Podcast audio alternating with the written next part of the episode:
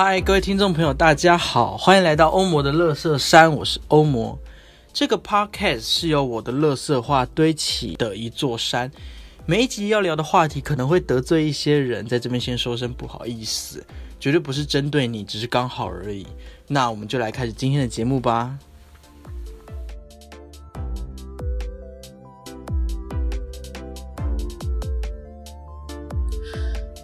Hello Hello，欢迎来到欧魔乐色山，我是欧魔。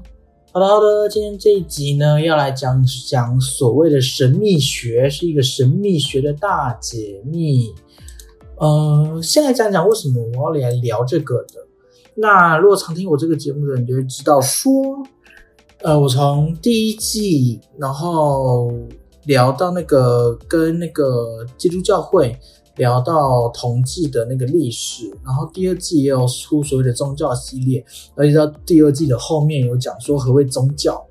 那其实我对于呃宗教跟迷信这个议题，一直都保持着一种呃对抗或抵抗的心态啦。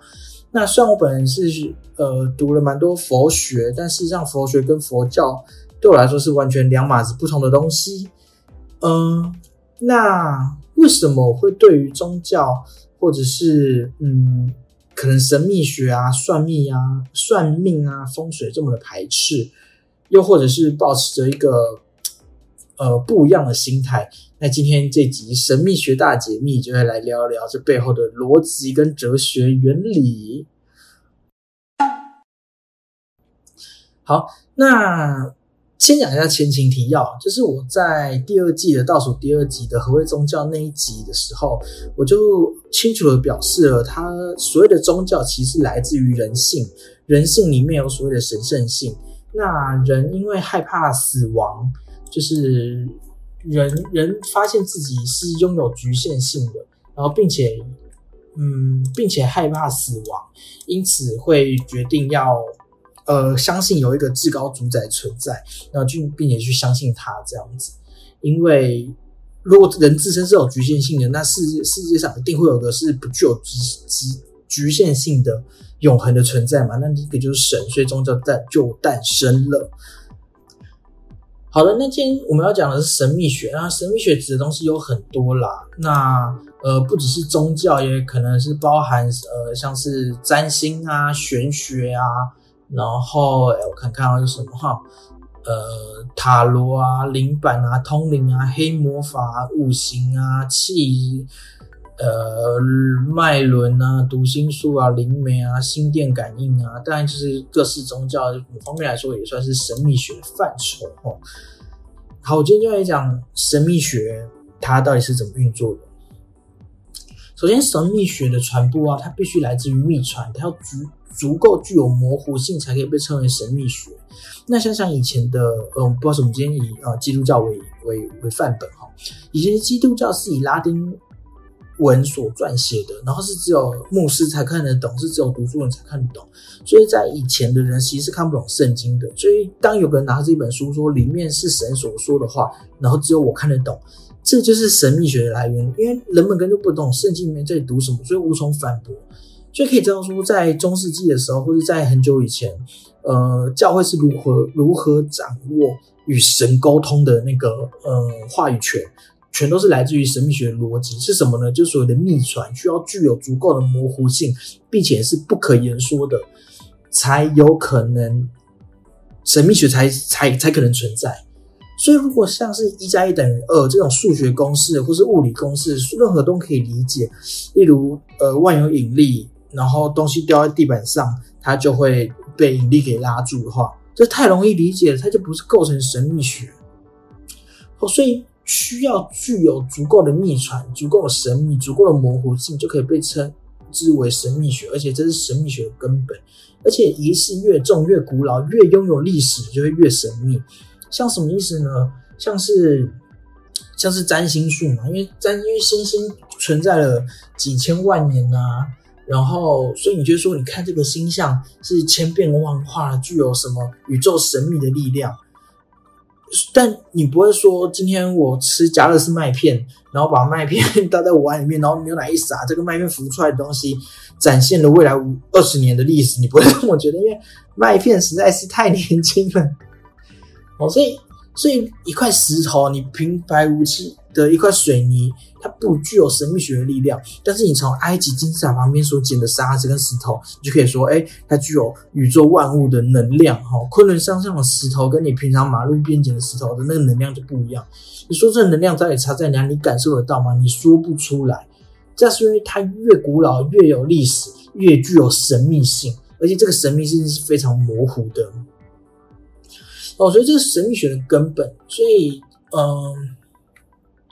所以包含什么的风水啊，什么鬼什么鬼东西的，就很像，嗯，你们有去修过手机吗？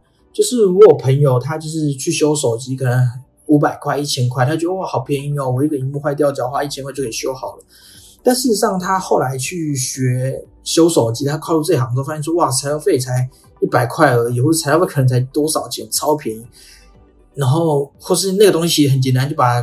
那个板子掀起来干嘛干嘛，然后任何人都可以做，然后他突然觉得说，他以前就是被坑了嘛，所以你拥有知识、掌握知识的人就可以胡乱开价，所以神秘学的由来或者它运作的根本原理，就是来自于这个秘传要具有神秘性。好，那接下来是神秘学最重要的，就是必须有个最至高主宰。那号称自己看得到至高主宰，或是能够跟至高主宰沟通的人，我们在呃。接下来的节目，我们都称之他为法师哈。这个法师大家可以自己带啊，然后带入可能呃占星师啊、牧师啊、道士啊、呃活佛啊、济公啊，不啦不啦不啦不啦。哦，反正我们就号称呢他是法师哈。好，那些法师们会说什么呢？他们是或是相信神秘学的人，到底是图什么心态呢？啊，讲白了就是相信神秘学人，就是希望至高主宰可以给他们好处，因为魔法本身是世界的例外，他们想占小便宜，因为无魔法无法真的改变世界。哦，所以我们为什么要去信任何东西呢？你不就是希望自己可以发大财、变健康，然后求姻缘吗？那这些难道不就是你希望至至高主宰给你好处吗？讲明白一点，就是想要在人生中作弊嘛？那魔法本身是世界的例外嘛？所以就是想要贪小便宜，但是魔法却无法真的改变世界。因为如果我们今天魔法真的存在了，好，假如今天我们有一群超能力军团，呃，他可以用念力移动眼前的桌子或椅子，就是我相信大家怪奇物应该有看过吧？用念力移动桌子椅子，然后或是干嘛干嘛的，就是我们或是上个世纪冷战时期这件事情非常的红。但你说实在的，魔法就是其实不能真的改变世界啊！因为就算你用念力移动了桌子，那好啊，那你我们就我们就台湾就造一个超能力军队，那用念力抵抗抵抗大炮啊，抵抗飞弹啊，我们还不如真的去造一个飞弹比较有实际嘛。所以魔法其实无法真正改变世界，它就只是想要在这个世界秩序之外占到小便宜。例如，OK，我每天拜佛，我就可以获得。呃，金钱跟财富，好，我每天呃多捐十块钱，那我就可以获得健康。就是你知道，就是我想用小小的东西换来巨大的东西，而我能换取的，我给予的就是我的信念嘛。那我给我的信念，我就可以改变这个世界，然后希望可以我的改变可以成真，希望可以改变世界。但事实上，这是什么意思呢？就是。但事实上，社会总体的符号性秩序是很硬的，无法轻易被改变。所以那些号称相信有神秘学的人，只能改变内在的符号秩序。例如数字六六六就只是六六六，但相信魔法的人会说那是撒旦的象征。所以，呃，相信风水的人就是说，哦，你把某某盆栽放在某某角落里面，你可以获得至高无上的财富，或是你的人运会变好。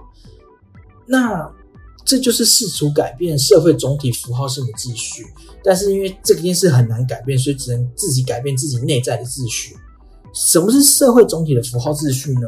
就是例如数字六六六，它就只是六六六，它并就是你不会跟别人说哦，这个六六六是撒旦的符号，撒旦象征，就是不会有这么多人呃同意这件事情，因为整个社会是不同意的，整个社会都同意数字六就是数字六，整个社会都同意黄色的车，它就只是黄色的车，然后顶多黄色是呃光学反射而造出了黄色这样子，那我们只会同意这件事情，全体社会不会一致认同说看到黄色的车等于幸运的象征，这全体社会是不认同的。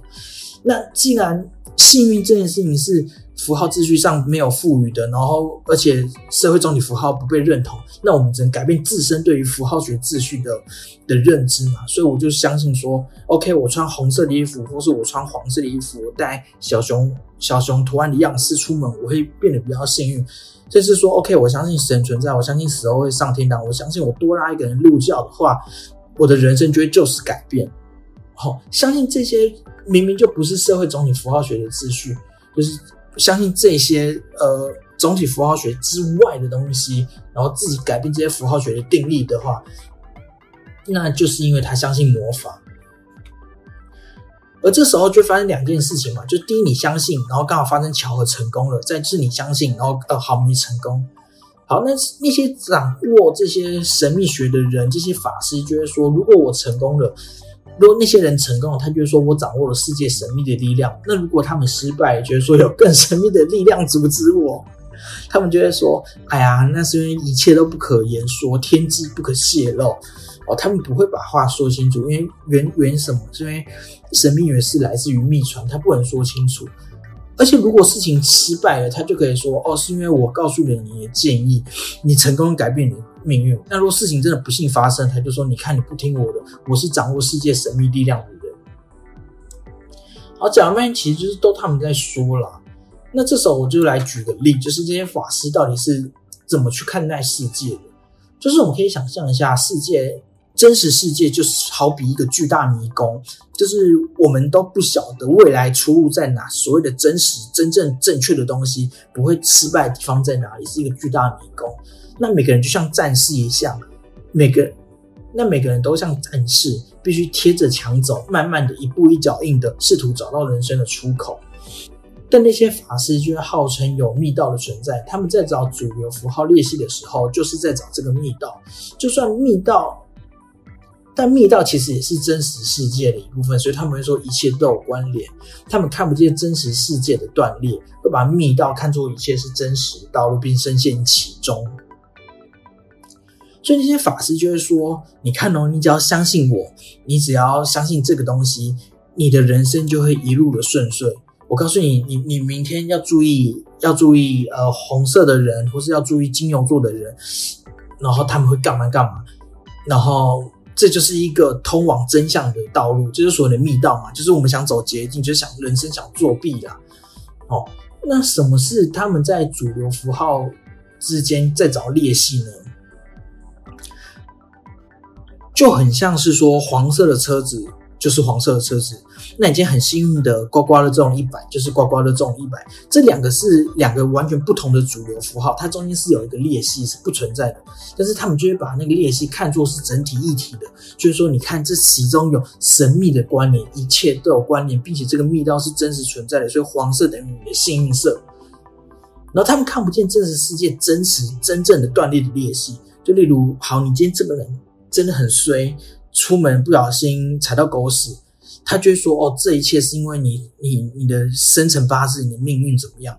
但是现实世界真正的裂隙是什么呢？真正的裂隙是，就是刚刚有一只狗拉在你家门口，然后可能你特别的脏，或是你住了你住的地方就是比较脏乱，所以狗会随便大小便，然后刚好就是拉在你家门口，这才是真实世界的主流符号，就是一个这样的事情。但是相信神秘学的人会认为什么？一切都有关联，冥冥之中自有安排，有一个更强大的力量正在让你通向一个呃更好的天堂，或是带你堕入地狱。好，所以那些人会说一切都有关联，一切就是世界都有就普遍性，关联就是连续性，意思就是说这些人对于。一切整个世界的所有的关联跟普遍性的连接都没有所谓的反思，就是没有打开眼睛，好好的活在当下。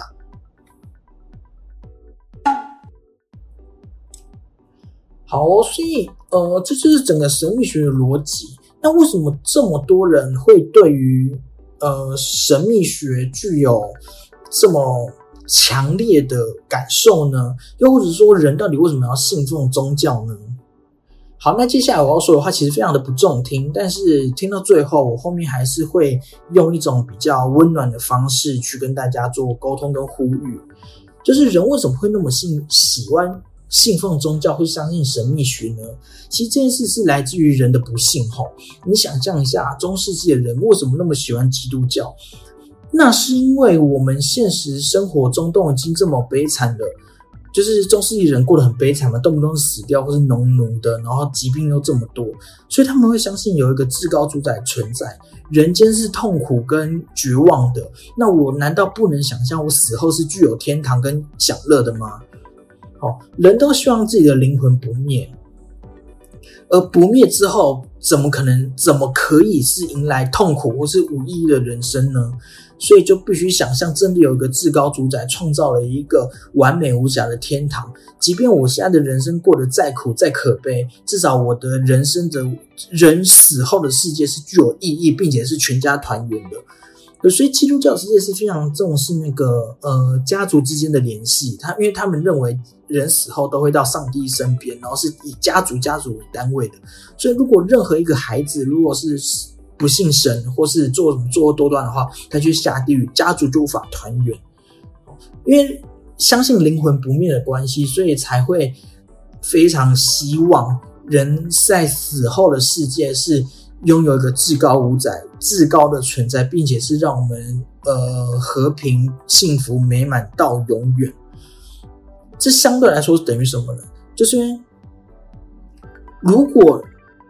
你告诉中世纪的人，或是你告诉那些极度极度深信在信仰中，并且非常幻想死后世界是这么美好的人，你告诉他说：“哦，死后世界是这些东西是不存在的。”对他们来说是极其的残忍。因为他们的生活可能已经非常的苦了，就是可能好又穷，然后然后家庭不顺遂，然后又干嘛干嘛的，然后人生已经过了大半辈子，甚至到老年了，又一无所成，毫无成就。你告诉这些人说，你死后你就是只死，灵魂会消亡，然后你没有任何的，呃，世界上也没有天堂，你就只是幻想，就变成说，他们的一生已经栽在这个，就是。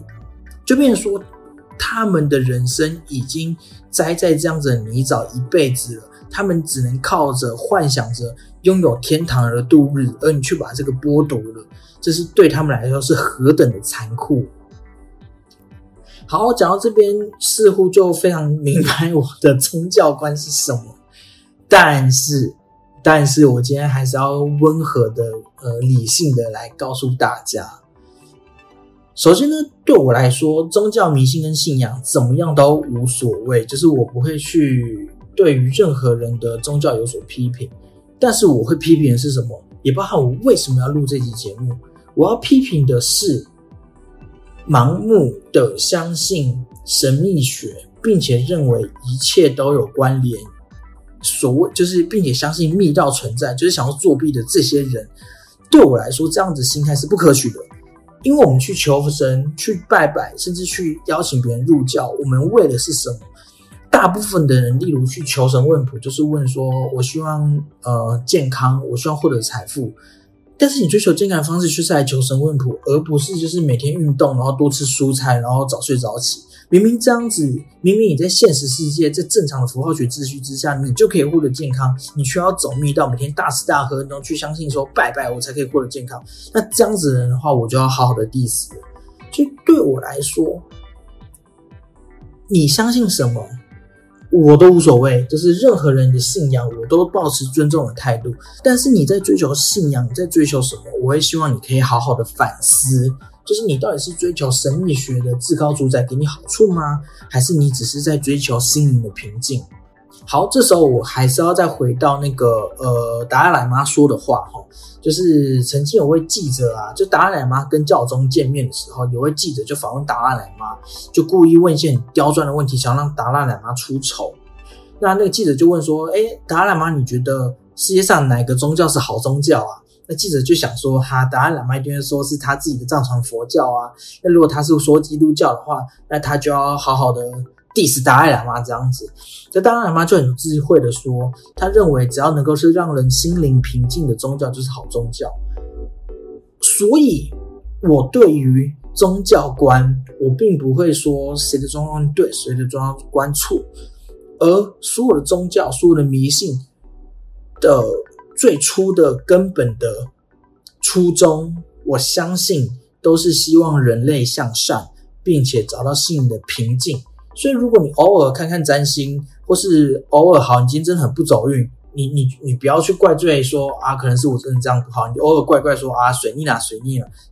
像我一个老师，他他可能有时候很不走运，他就说今天要水逆，然后我就觉得啊，老师好可爱，这样就是因为老师读哲学的，然后就觉得啊，他今天说今天水逆，一定是我袜子穿错了，你就觉得说。OK，这样减少一下心理负担，不用每天活得这么拘谨、正正经八百的，的确是好事。不是偶尔去上上教会，或是去参加宗教仪式，的确可以让自己的心找到平静。我觉得这些都是好的。甚至说，你选择呃行善，虽然说行善是为了帮自己积阴德还是积功德啊，但是你不要想说是为了自己好，而是。或是好，如果你今天觉得说啊，行善可以帮自己积德，但是你知道这个善行是 OK 是好事，那我就觉得很棒。可是呢，就要回到我今天要讲的，我们人终究都只是在现实世界这个迷宫努力勇闯的战士。我们偶尔相信密道，走走密道也是一件好事，但是我们不能说这一切都有关联，因为如果我们一旦说这一切都有关联，就代表说我们对现实世界所发生的一切都没有任何的反思。所以，我希望大家可以好好的平心静气的去看待自己生活周遭的每一个事物，不一定是宗教哦，就是去好好的去思考说，OK，我的人际关系、我的家庭关系、我的友情、我的爱情、我的亲情。到底发生什么事情？那我们应该如何在现实世界中慢慢的找到这样子的突破口，而不是盲信宗教，每天吃斋念佛，然后就希望自己的爱人有一天会回来，好吗？你们已经分手了，你这种吃斋念佛，去去去跟他说，他才可能回来，或是对你不要在那边每天拜拜，他也不会回来，好吗？所以对我来说，呃，神秘学就是这样子喽，希望大家。喜欢这集，那那我今天聊到这边，我突然发现有个东西还可以再继续讲，就是关于灵魂不灭这件事情。我们哎都有空再跟大家聊聊吧。那我们欧姆的三到这边告一个小段落。如果你喜欢这个节目的话，欢迎分享给你所有的朋友，然后 IG 跟呃 Spotify 都可以按一键分享，请分享出去。并且今天这集大部分的知识来源都是来自于有一集 p a r t y 的节目，叫做《今日哲学》里面的哲学家大战黄道十二宫。有兴趣的话，可以去听听《今日哲学》，它是我最爱的哲学节目。另外，如果呃想要跟我合作的，然后想要去演讲或是不啦不啦不啦干嘛的话，就欢迎私讯我，并且想要抖内我的也可以在节目的资讯栏任何地方都很容易可以找到我的抖内案例。如果真不知道的话，私讯我，我给你。我的动力连接。好啦，那今天就是这集《幽默乐圣三神秘学大揭秘》，我们下期再见。